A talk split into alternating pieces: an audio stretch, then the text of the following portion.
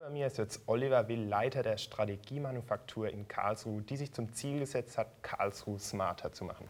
Schön, dass Sie da sind, Herr Will. Sie haben einen Vortrag über das Idealbild der Stadt des 21. Jahrhunderts gehalten. Wenn Sie jetzt Ihre Traumstadt, Ihre Idealtraumstadt beschreiben müssten, wie würde diese aussehen?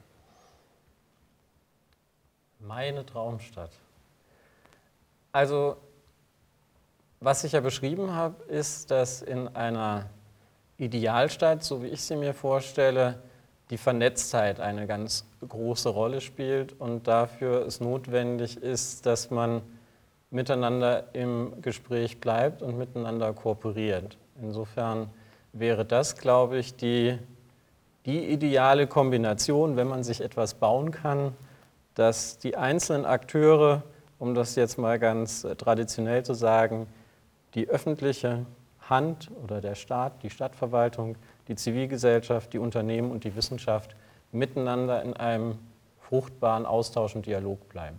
Und gibt es denn irgendeine Stadt, die diesen Vorstellungen entspricht oder nahe kommt? Ich glaube, dass äh, es ganze Städte in dem Sinn, die dem nahe kommen, wahrscheinlich noch nicht gibt, dass es eher immer einzelne Stadtviertel sind, wo sowas vielleicht passiert.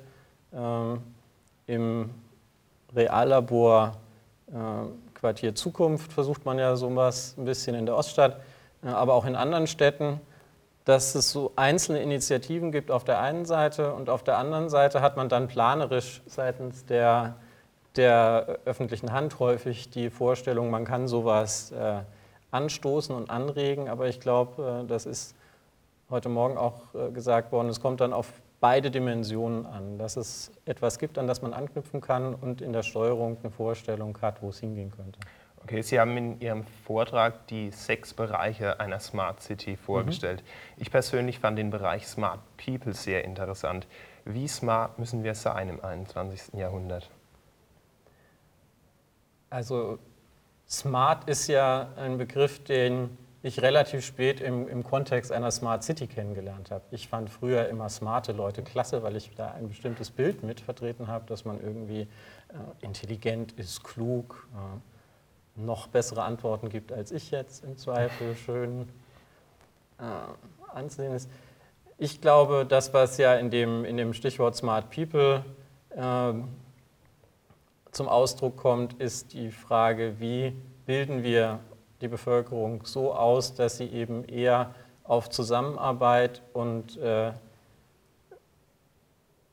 weniger auf, auf äh, Eignungsoptimierung hin ja, sich entwickelt. Wobei beides in einer gewissen Balance sein muss, weil ich sonst persönlich glaube, dass anthropologisch betrachtet man das eine nicht ausblenden sollte.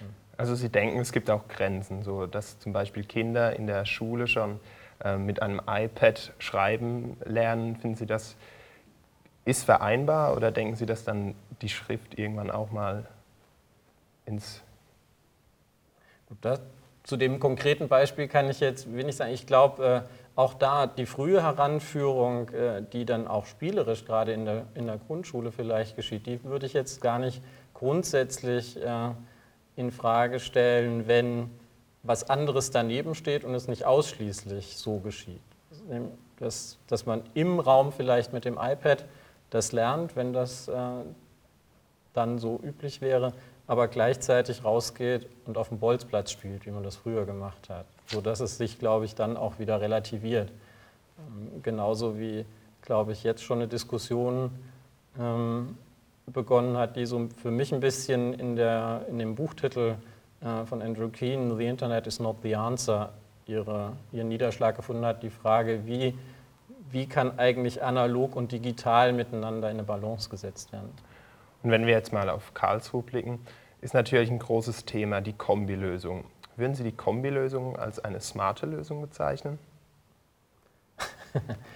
also, ähm, das kann ich jetzt objektiv wahrscheinlich noch gar nicht in meinem Verständnis äh, von Smart dann, auch so wie ich es versucht habe zu beschreiben, sagen, für mich ist es im Augenblick eine Infrastrukturmaßnahme, die, wenn sie ressourceneffizient wäre, dazu führt, dass weniger Verkehr in der Innenstadt stattfindet, weniger Leute von der Straßenbahn überfahren werden.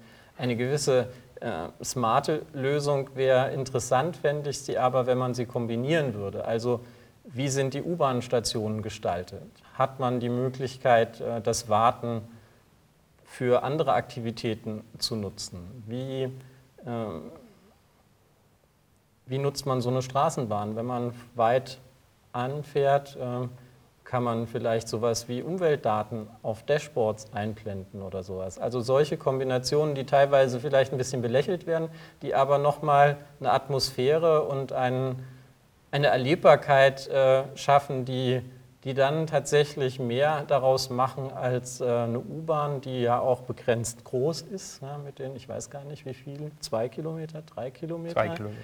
Ähm, das U-Bahn zu nennen, würde man vielleicht früher Tunnel gesagt haben aber äh, trotzdem zu sagen, hey, da unten ist echt was los. Ja? Und insofern das nicht nur äh, zu so einer Infrastrukturmaßnahme werden lassen. Ich bedanke mich für das Interview. Hier geht es jetzt weiter mit meiner Kollegin Janika, die den Leiter des ZKM Peter Weibel zu Gast hat.